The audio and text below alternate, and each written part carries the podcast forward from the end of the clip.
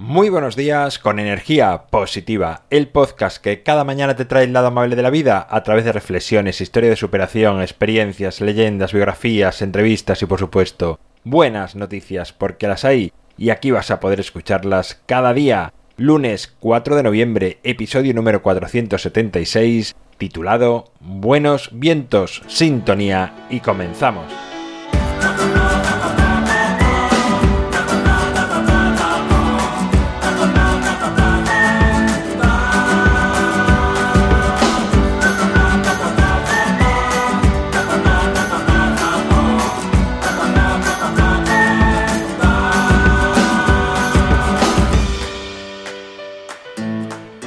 Muy buenos días de nuevo, una semana más, aquí estamos con energía positiva para todo el mundo.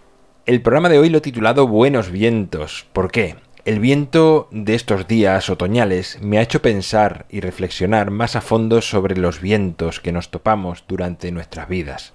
Pues hay veces que serán a favor y otras que serán en contra, y no siempre nos los tomamos de la misma manera. Creo que siempre son buenos para nuestro crecimiento personal.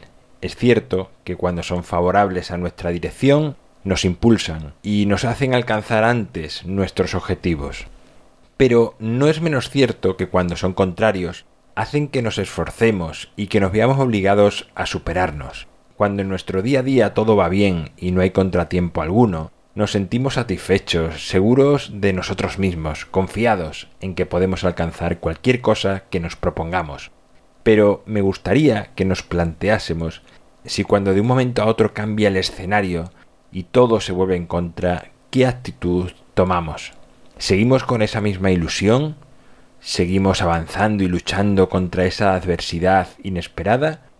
o nos sentamos derrotados clamando al cielo por nuestra mala ventura.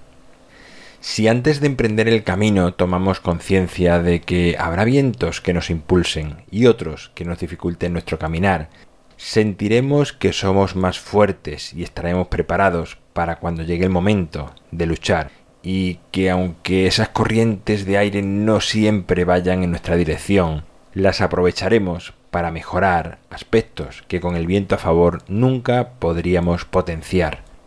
Soy una persona positiva y siempre tengo una predisposición a que todo va a salir bien, pero también sé que para alcanzar ese logro no todo va a ser un camino de rosas.